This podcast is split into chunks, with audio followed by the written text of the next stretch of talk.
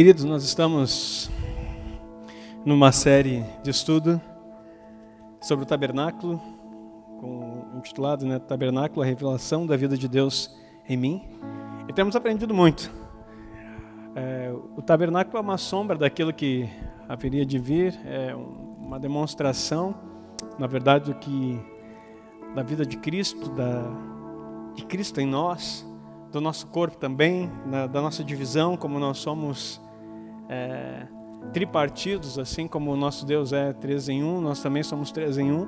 Então, toda essa, essa dimensão de, de estudo é, nós estamos trazendo para a igreja nesse tempo. Já falamos a respeito do Espírito, falamos uma introdução dos três níveis, depois sobre o Espírito. Aí hoje eu vou falar a respeito do corpo, e aí nós encerramos com a parte da alma. Porque, na verdade, nós temos ensinado que nós somos uma alma que possui um espírito, aliás, que interage com, que tem um espírito que interage com ele, e tem um corpo que interage com o mundo físico. Então, o espírito é para interagir com o mundo espiritual e o corpo é para interagir com o mundo físico.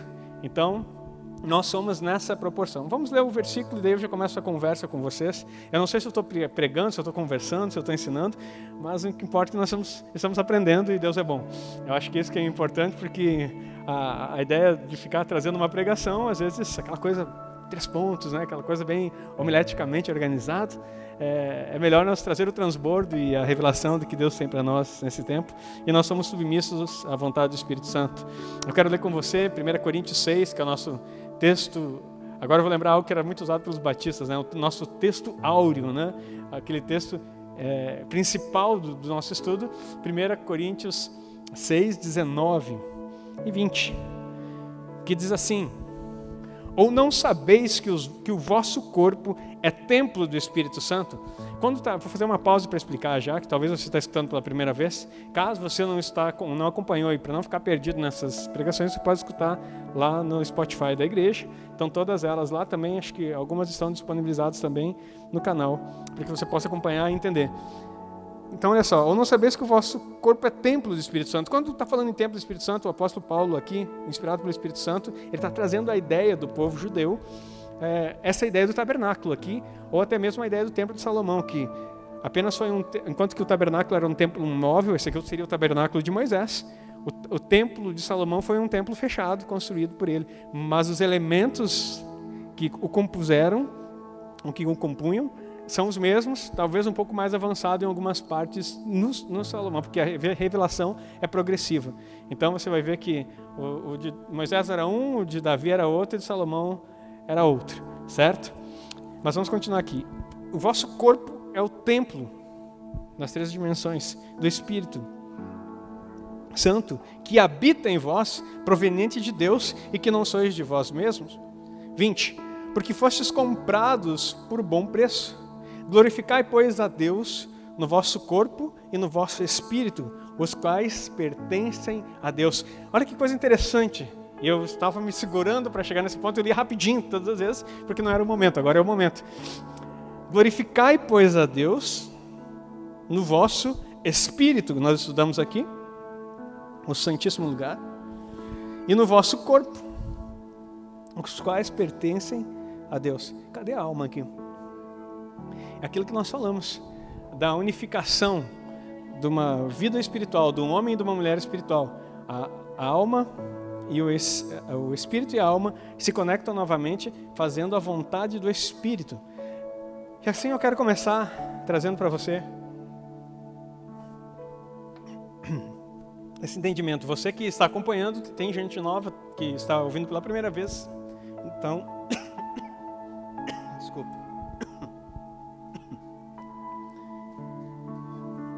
É importante que a gente faça uma recapitulação, certo?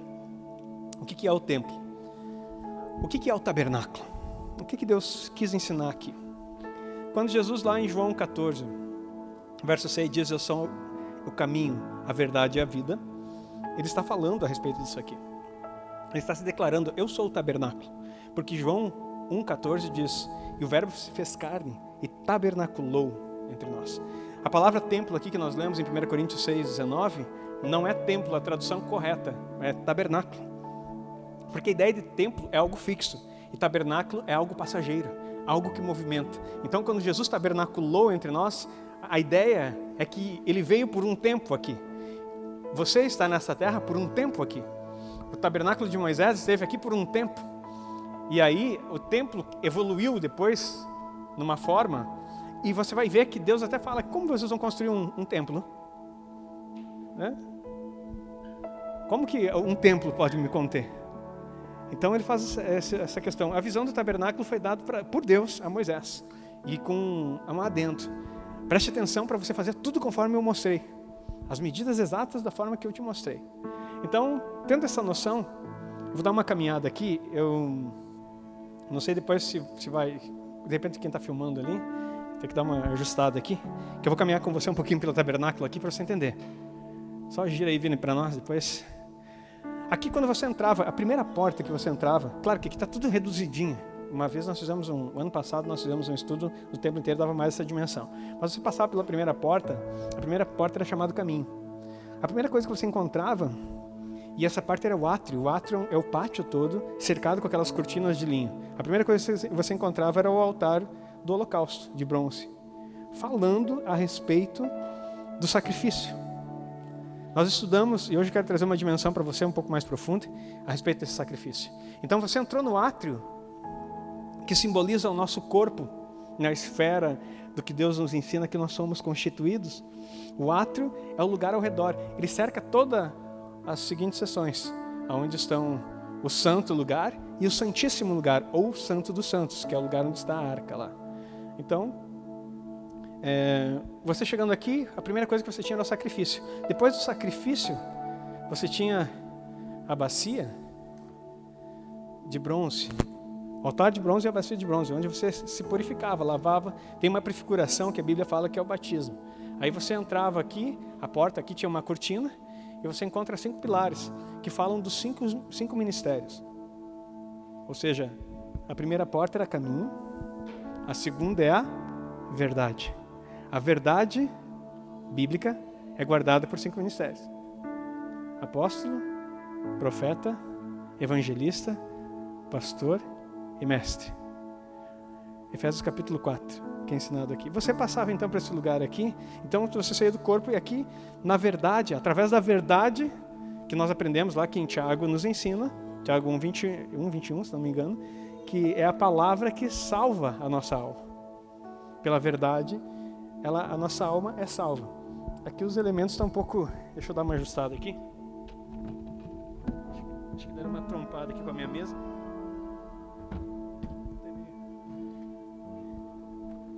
Tá, depois a gente ajusta, só para você entender. O formato aqui à disposição também fala, tem significado até o sentido de como eles são colocados.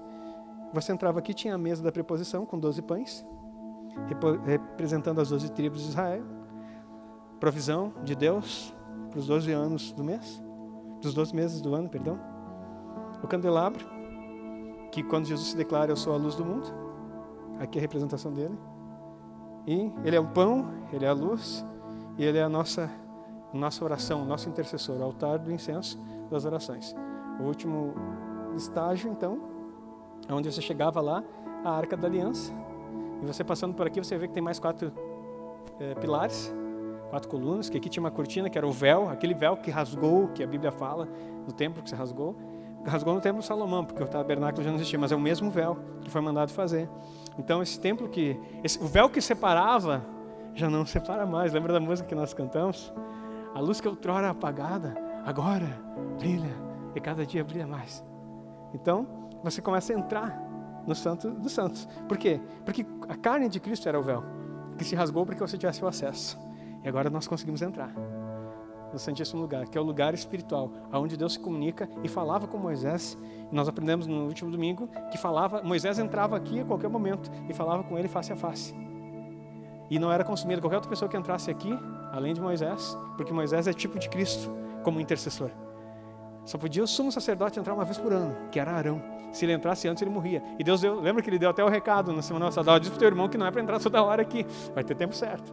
Agora você fala comigo face a face. E eu falo contigo no propiciatório, ou seja, no, na tampa do altar, porque ele trazia, do, lá do, do, do altar de sacrifício, ele trazia o sangue e era aspergido aqui. Por isso que Jesus entrou uma vez por todas no Santos dos Santos, fez sacrifício de uma vez por todas, para que nós todos tivéssemos acesso. Amém? Aplauda o Senhor, que eu acho que se nós parássemos por aqui, nós já estávamos muito edificados no aspecto do que Cristo é. Mas não vamos parar, estamos recém começando. Então, vocês entenderam então, ao redor todo, ao redor todo desse tabernáculo, então estava o pátio. E esse pátio simboliza o corpo. Então, o que eu quero trazer para você hoje é a importância do corpo, e porque o tabernáculo não representa apenas o nosso corpo.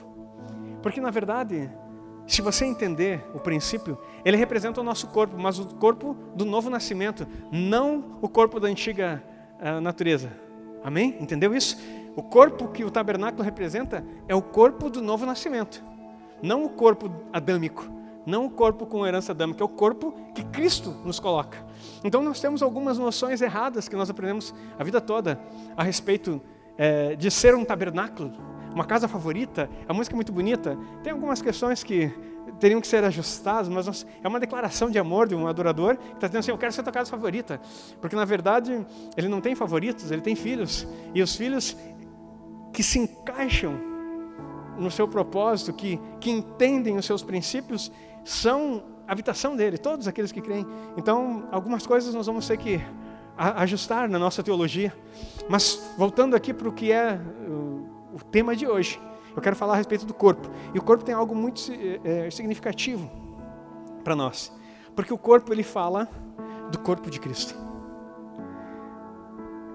O ato exterior representa o corpo humano, mas está falando do corpo de Cristo, do homem regenerado, do homem nascido de novo, do homem que se converteu, do homem que entendeu os seus princípios, que passou pelo caminho, que busca a verdade e que encontra a vida em Cristo Jesus. E esse, esse aspecto completo, ele nos traz algumas ideias errôneas. E esse que eu quero compartilhar com vocês e, e trazer agora um sentido, uma luz para o conhecimento teu. Eu quero que você. Olha aqui, deixa eu achar minha anotação.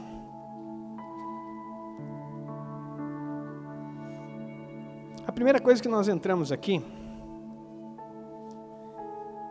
quando nós entramos no pátio, nós vemos o altar do sacrifício. Romanos 12, verso 1 e 2, principalmente o verso 1.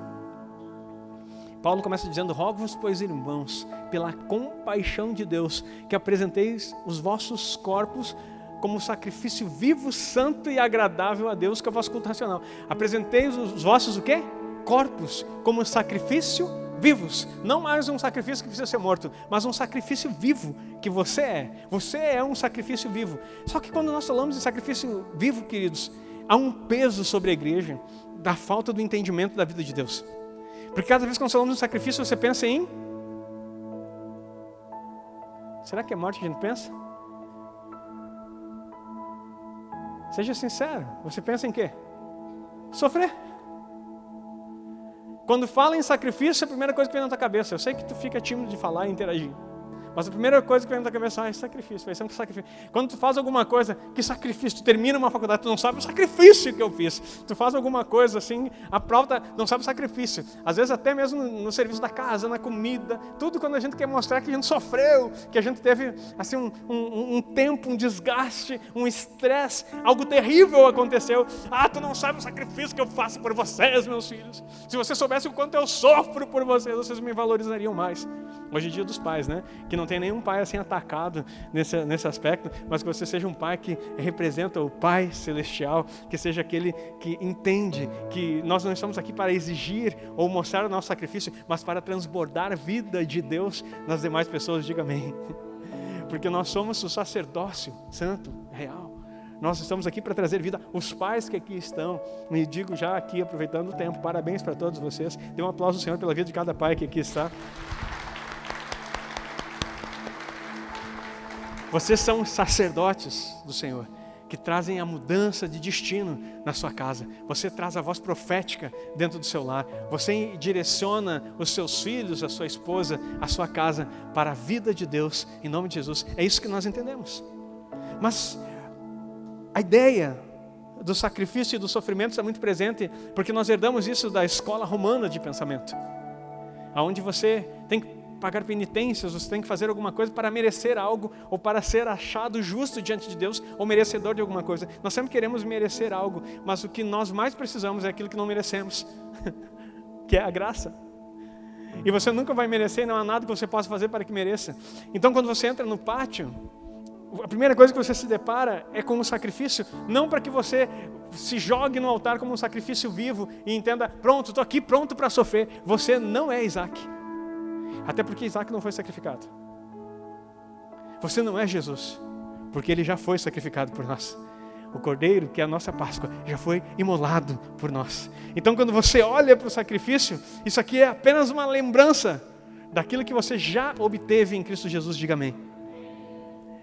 Porque não se trata do que você vai fazer ou do que você vai se entregar.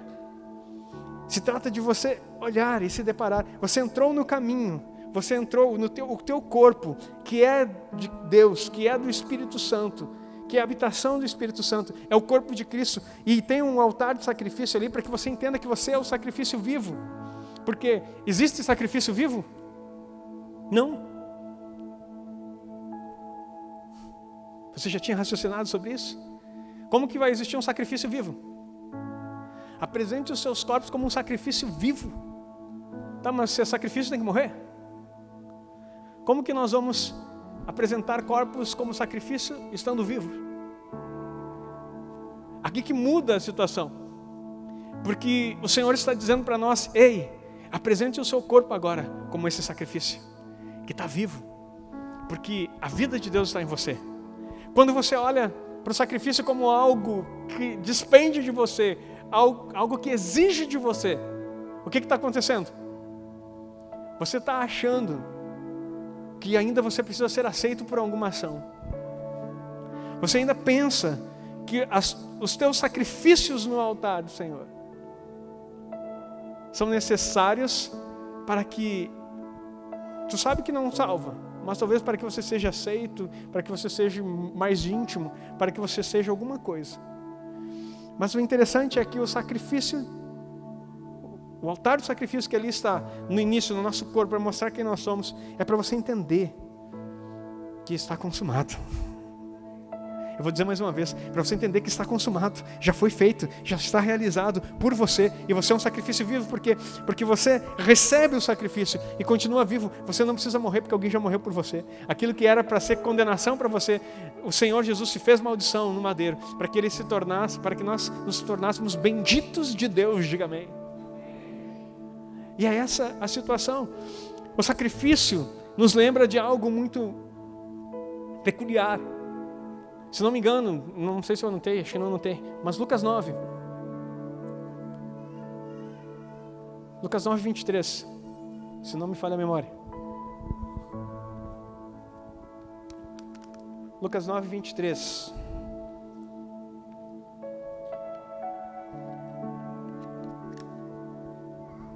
Jesus fazendo um convite, que até agora a igreja não tem compreendido esse convite. E dizia a todos: se alguém quer vir após mim, negue-se a si mesmo e tome a cada dia a sua cruz e siga-me. O interessante é que quando nós fui impactado essa semana com essa palavra, estava estudando sobre o tabernáculo justamente sobre isso, e isso mudou até alguns direcionamentos. Vou trazer esse pastor aqui, pastor Sair, um argentino. E aí eu fui impactado com uma palavra. Quando nós pensamos em negar a si mesmo, tomar a cruz, nós pensamos exatamente como pensamos quando olhamos para o altar do sacrifício. Nós pensamos que tomar a cruz. Está lá o gasofilácio. Nosso gasofilácio tem o formato de uma cruz. Quando você pensa em cruz, você lembra da cruz de madeira. Te vem madeira na cabeça. Primeira coisa que você diz assim, tome cada dia a sua cruz. Daí tu fica pensando assim, Jesus está me convidando para fazer a mesma coisa aqui que ele fez. Tem uma cruz para mim, mas a cruz é pesada. A cruz é algo que vai me levar para a morte, vai me levar para o sofrimento. A cruz é algo difícil. E a maioria do pessoal que se aproxega de Jesus fica parado aqui. No outro estudo sobre o tabernáculo, nós falamos que a maioria do pessoal fica na periferia, né? Fica no átrio e nunca chega no santíssimo lugar.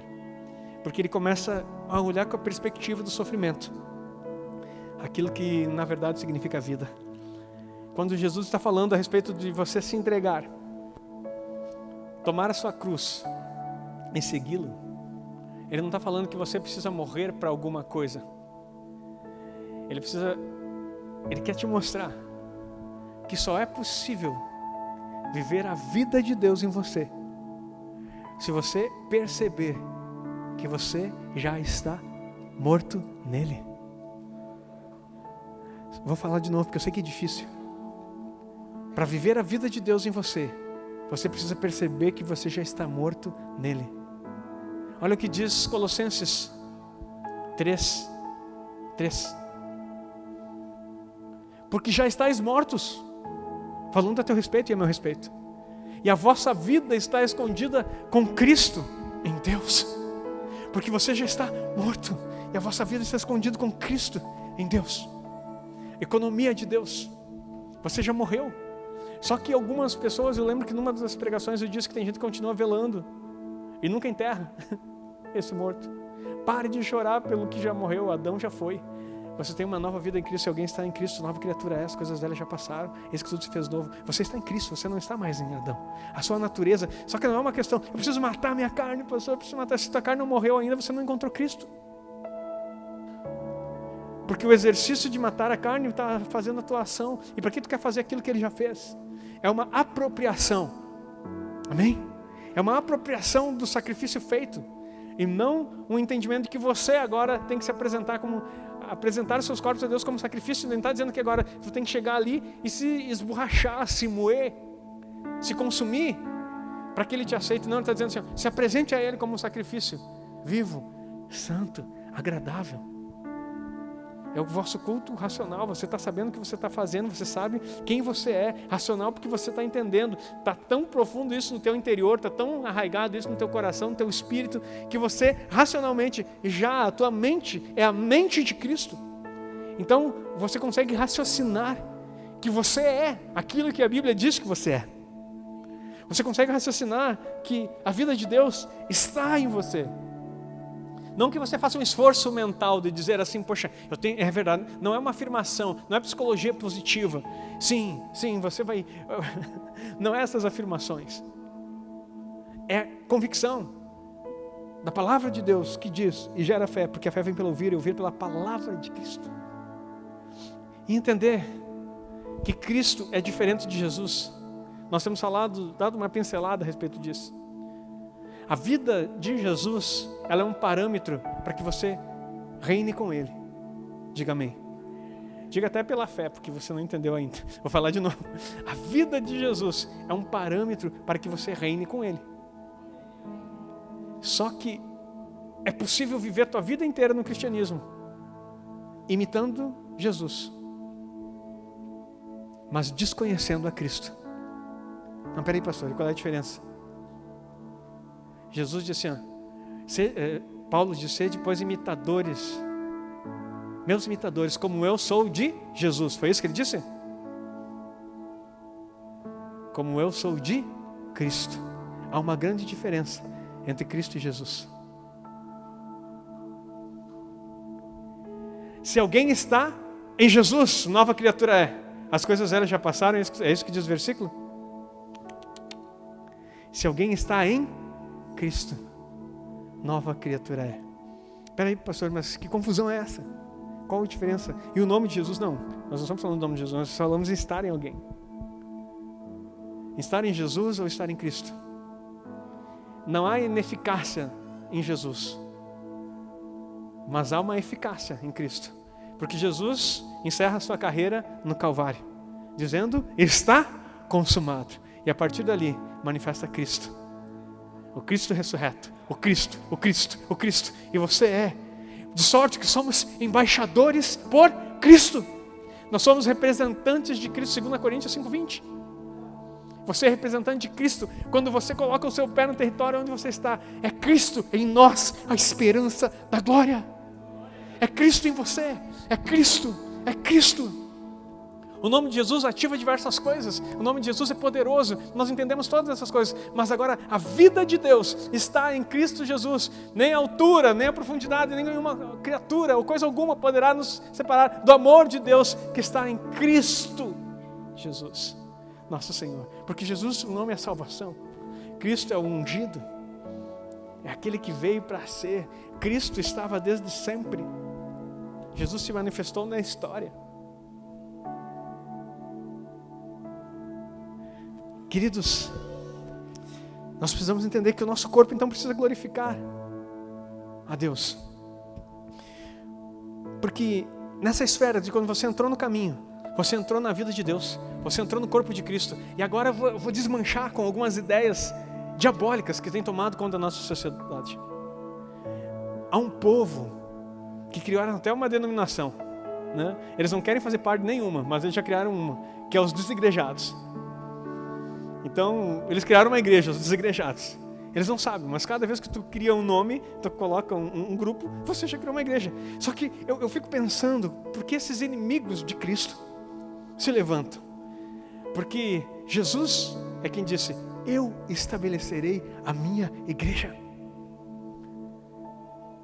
E as portas do inferno não prevalecerão contra ela. Queridos, a igreja é a ideia de Deus. Por sabe por quê? Porque é o corpo de Cristo. Nós só somos corpo de Cristo quando estamos reunidos. Isoladamente você não é nada. Peraí, pastor, isso é muito forte. É. Sozinho, você é uma ovelha desgarrada que precisa voltar para o aprisco. Cedo ou tarde, o pastor vai ir quebrar tuas pernas e te levar de volta e te tirar do buraco. Em nome de Jesus. Agora, Aquele que sabe que é da casa do pai e se distancia dele é o filho pródigo. Desperdiça todos os bens que tinha, porque ele é herdeiro.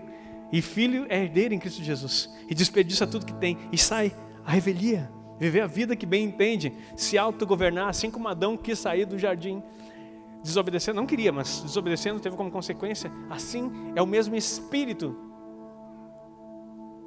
Mas há alguma história de mudança, porque o, o filho pródigo cai em si. E caindo em si, isso quer dizer que se ele caiu em si, ele estava fora de si. E quem está fora de si, está fora da vida de Deus. Porque se ele está em nós e ele está no Pai, você não se perde na sua mentalidade, nas suas ações. E ele volta. Só que o filho, quando sai fora, nessa ideia de desigrejado, ele vai precisar olhar para trás, se arrepender, reconhecer e voltar para casa do pai. Nem pastor, pastor nenhum vai correr atrás, porque filho não precisa de pastor para voltar para casa do pai. Ele sabe o caminho. Está entendendo a palavra? Então, quando se diz que está fora do corpo, é como se você tirasse fora as cortinas do tabernáculo e querer viver a vida só nesses dois aspectos. Não, porque eu sou espiritual, eu mesmo falo com Deus, eu e Deus somos assim, nós dois. Eu não preciso de comungar com ninguém. É. E aí a gente rasga Hebreus que fala: não deixe de congregar, como é costume de alguns. Principalmente quando vocês começarem a ver que o tempo está se aproximando. Porque cada vez que você se une, cada vez que nós estamos juntos, Cristo está aqui, porque Ele é o cabeça do seu corpo. Você é a noiva, a igreja reunida é a noiva. Não existe um pedaço de noiva, não é uma noiva esquartejada. É uma noiva santa, imaculada, pura que ela precisa estar junto, aonde o noivo vem para recebê-la, aonde o cabeça governa, nós somos apenas membro. Não tem como você sozinho querer ser igreja, porque a igreja precisa de um cabeça, que é Cristo. E a cabeça da igreja não é Jesus, é Cristo. E se Ele é o Cristo e a cabeça da igreja, precisamos estar juntos convocando você, chamando, esteja junto, vem lá, vamos participar, vem para o culto. Agora com pandemia, com todo esse distanciamento, mesmo assim estamos voltando aos poucos, graças a Deus por isso, mas algumas pessoas têm dificuldades de se reunir. Eu quero dizer para você, se você não estiver junto, reunido, você vai conhecer Jesus, mas não vai experimentar as grandiosidades e os tesouros ocultos que estão em Cristo. Porque o Cristo só manifesta no corpo no seu corpo, individualmente em nós também. Mas começa. É tão profundo que você primeiro entra no corpo para depois poder perscrutar as profundezas de Deus. Não tem como cair direto aqui, a não ser que você queira cair de paraquedas nas profundezas de Deus. Mas existe um caminho, uma verdade e uma vida. Existe um processo. E todo o processo para ser íntimo do Pai, você vai ter que se grudar, usar essa expressão, no corpo. Sabe por quê? Porque aqui tem gente. No átrio é onde está todo mundo reunido. E gente, gente, tem cheiro de ovelha, porque entrou no aprisco. Eu sou a porta das ovelhas. Aquele que entrar por mim achará pastagens. Já tem pastagem todo ao redor. Mesmo que você não aprofunde aqui, vai ser bem alimentado. E uma coisa, Cristo, Ele habita em você. A vida de Cristo, nós vamos falar mais sobre isso mais adiante. Eu vou fazer um merchan aqui, principalmente no encontro com Deus revisão. Se prepare. Nós vamos aprofundar a respeito da vida de Cristo em nós. Mas uma coisa que você vai aprender: cadê Jesus nessa história? Como que nós nos conectamos com Jesus então, pastor? Nós nos conectamos com Jesus. Cristo tem seu corpo reunido. Mas sabe por que, que é tão importante você estar na igreja? Porque a vida de comunhão que manifesta Jesus só acontece olhando para o seu irmão. Jesus, você vai ver na vida do seu irmão. E ali você vai manifestar o caráter de Jesus na comunhão uns com os outros. E Cristo individualmente. E assim como num todo. Peraí, pastor, está difícil de entender. Deixa eu explicar melhor.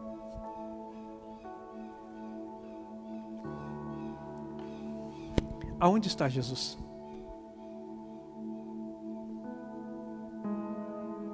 O que, que a Bíblia fala? O que, que a Bíblia fala aqui? Onde, onde está Jesus?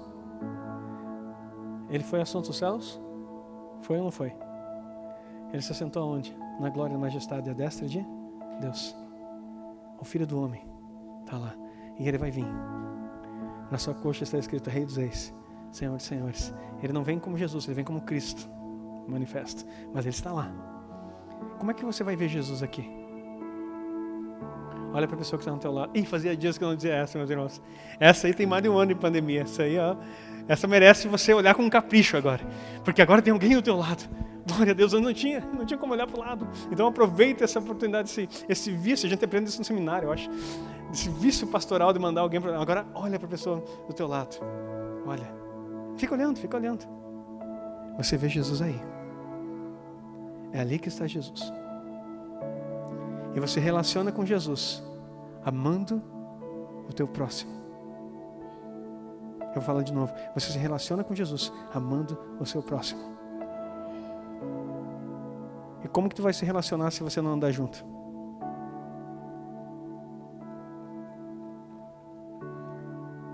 E como seremos o corpo de Cristo? Membros uns dos outros, se não estivermos unidos no mesmo propósito. Então, queridos, você está começando a entender que o sacrifício já não é o peso, mas é o privilégio. Porque o peso já foi carregado, agora você tem um privilégio. Por que, que Jesus, a Bíblia fala que ele se alegrou no fruto do seu penoso trabalho?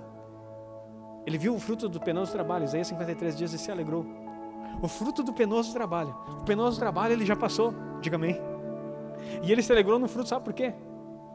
Porque na cruz, Colossenses fala, Colossenses fala que ele venceu a morte, despojando os principados e potestades, neles triunfou publicamente. Aleluia. E por isso que ele se alegra. Porque se ele triunfou publicamente e expôs a vergonha, ele tomou as chaves da morte e do inferno. Com a sua morte, ele trouxe a vida. E é por isso que você consegue viver a vida de Deus, porque Cristo tem vida de Deus. Eu sou o caminho, a verdade e a vida. Ninguém vai ao Pai senão por mim. Você tem que entrar no meu corpo. Você tem que ser sacrifício, se apropriar disso. Você tem que passar pelo batismo. Você tem que entrar nos ministérios, porque são para o aperfeiçoamento dos santos. Você precisa me conhecer na tua alma, porque tua alma precisa ser transformada para que a vida de Deus comece a entrar na tua alma, porque ela foi desconectada por causa de Adão e hoje ela está mais próxima do corpo, daquele corpo pecaminoso, do que do, do corpo de de Deus, que é o Espírito que governa. Então você conhece, você vai ver que eu sou luz, tudo aquilo que é escuro vai ser iluminado, você vai ver que eu sou a tua provisão, você vai ver que eu sou o teu intercessor. Não há nada que você possa fazer. Que eu não, que eu não, não há nada que você tenha feito que eu não possa interceder por você. Eu sou a tua oração também. É através de mim que você começa a orar e encontrar. E aí você vai entender que isso aqui não tem mais cortina. Vai se deparar com o Evangelho, os quatro Evangelhos aqui, mostrando quem é o Jesus que se tornou o Cristo e que traz a vida de Deus. Estão conseguindo acompanhar? Então, essa vida vai fluir de você. A cruz não fala do madeiro. A cruz fala de uma mensagem. A vida de Deus para você. A mensagem da cruz é essa: vida de Deus a vida em Cristo Jesus para você. A vida.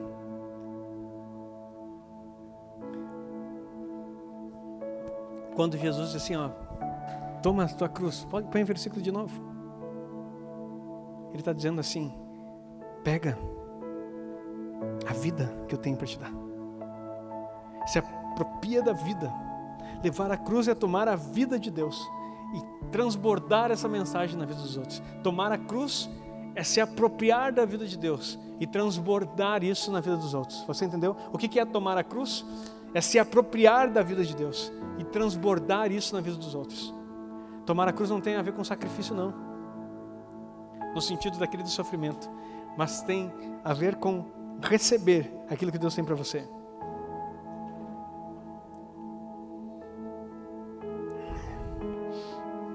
A cruz não é problema é solução, é vencer a morte, para que haja vida. Eu quero ler com você Gálatas 2:20.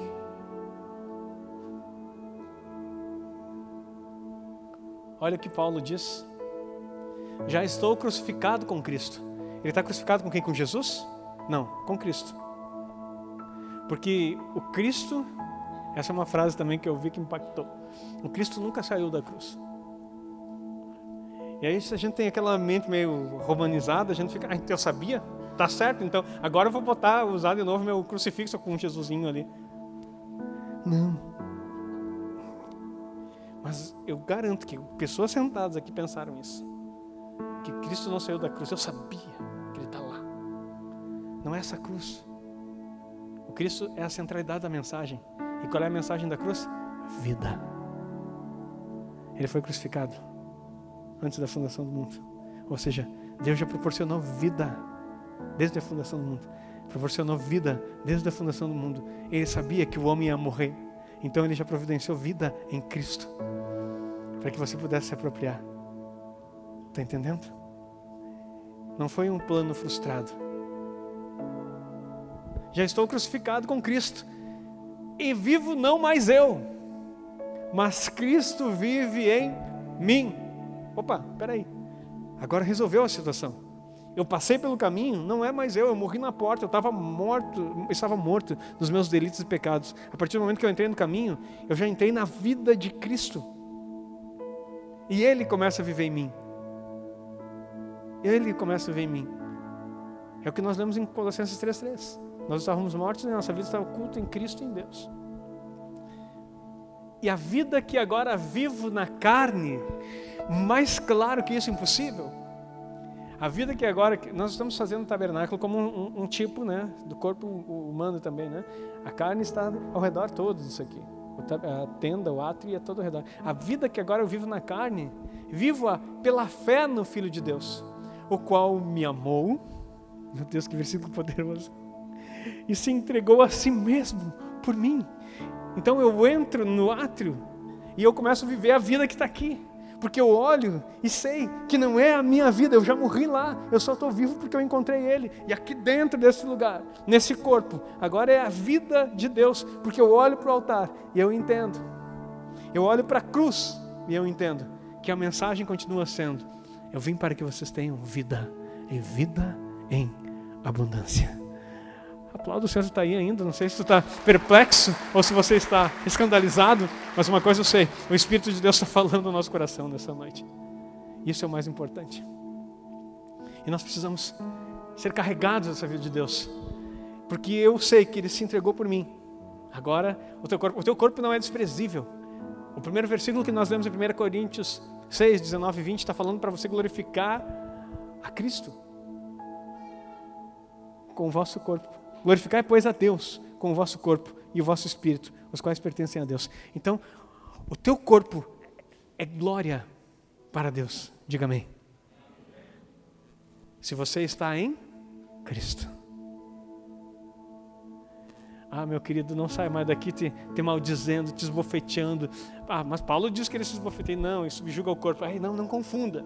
Ele está usando expressões, porque ele diz todo aquele que corre. Ele está falando de uma corrida, ele não corria. Ele estava preso, inclusive, nesse, nesse maior parte do ministério preso. Então, ele faz parábolas, ensinos, ilustrações. Ele assim: ó, eu me subjugo o meu corpo e levo a escravidão, porque eu tendo, eu pregado, não venha eu mesmo ser desqualificado. O que, que ele está dizendo assim? Ó, eu cuido da minha vida, para que eu não seja escândalo na vida dos outros, porque eu já estou crucificado com Cristo. Você acha que entrar na vida de Deus é algo mágico? Não. Entrar na vida de Deus não é mágica. Entrar na vida de Deus é algo que acontece pela fé. Fé em Cristo Jesus. Vamos colocar o versículo de Efésios 5, 26.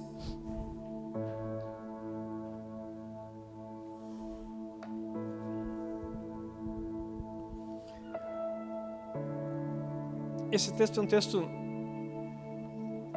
que muitas pessoas não compreendem. Eu vou abrir a Bíblia aqui, junto. Você pode acompanhar no telão, na TV.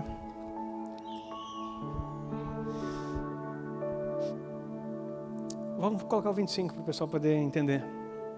Todo mundo pensa que isso aqui é casamento, mas não é casamento, não. Isso aqui é vida de Deus.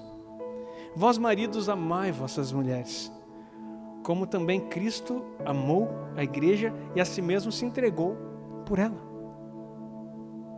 Amai as vossas mulheres como Cristo. Aqui é uma, uma analogia entre o casamento com a vida de Deus, com o que Cristo fez, e não o contrário. Não é um ensino para casais. Para santificar purificando com a lavagem pela palavra. Eu vou traduzir para ti. Algum marido aqui purifica a sua esposa? Alguém de vocês se entregou? Está entendendo que não fala, não, não é a respeito de você? Está falando a respeito de Cristo e a igreja. E se entregou por ela. Voltamos para a cruz. Está resolvido. Para quê? Para purificá-la como? Para santificar, purificando, 26, com a lavagem da água. Com a lavagem da água. Onde é que está a bacia aqui no tabernáculo? Antes de chegar na verdade. O que, que é verdade? E o Verbo se fez carne e habitou entre nós, cheio de graça e de verdade. E vimos a sua glória, como a glória do unigênito do Pai. Santifica-os na verdade, João 17, 17. A tua palavra é a verdade. A verdade é a palavra, para ser purificado pela palavra.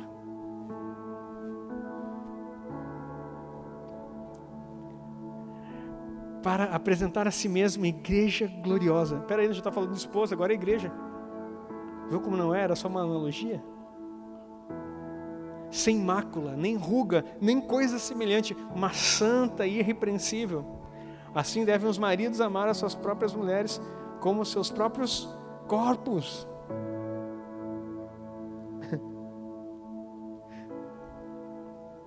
Quem ama a sua mulher, ama-se a si mesmo. Porque nunca ninguém odiou a sua própria carne, antes a alimenta e sustenta, como também o Senhor a igreja. Ele não odeia a sua própria carne, ele alimenta. Lembra que entra e encontra pastagem e depois tu entra mais profundo, tem alimento aqui novamente, a mesa do Senhor? É profundidade, queridos, na vida de Deus em nós. Porque nunca ninguém odiou sua própria carne, antes a alimenta e sustenta, como também o Senhor a igreja. Porque somos membros do seu corpo, da sua carne e dos seus ossos. Meu Deus, você já tinha lido esse texto assim? Olha o que ele está dizendo. Nós somos o corpo de Cristo, membro da sua carne. Quando você come a ceia, o que você está dizendo que é? Esse é o meu corpo, que é partido por vós. Tomai e comei, em memória de mim. Você se alimenta de Cristo. E continuamos.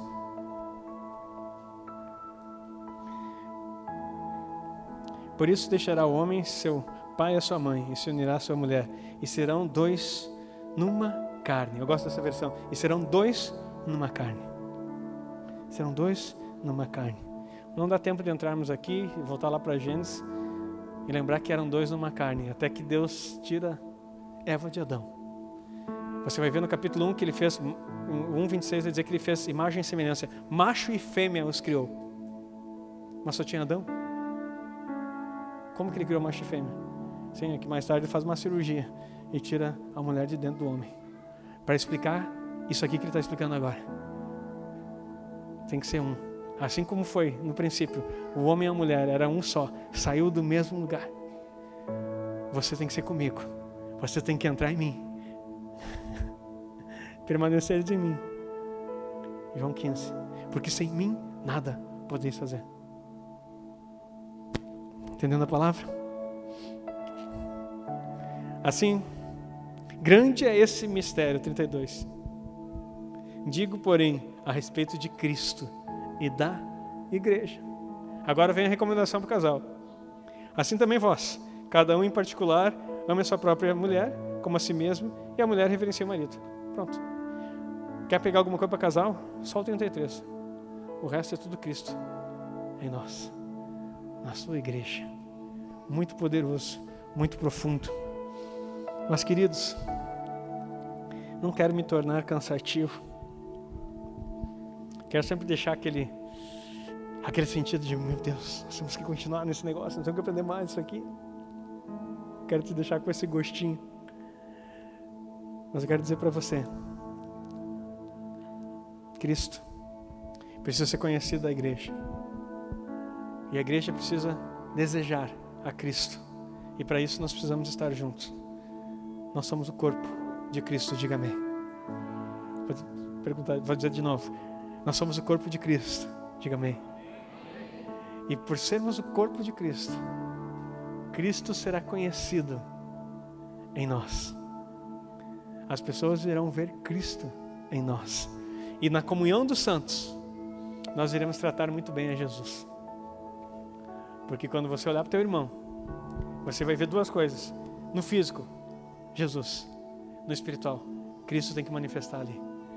Então, com isso, nós liquidamos um argumento diabólico da infantilidade, da acepção, da, do vitimismo, de achar que tu não é amado. Querido, quando tu entrou pela porta aqui, a Bíblia fala: entrai, entrai com ações de graça, com hinos de louvor, em Sua presença com palmas, dizendo que Ele é grande, que Ele é forte. Isso é um salmo. Então, quando você entrar aqui, você já começa a louvar o nome dEle, porque você está se reunindo com o corpo de Cristo.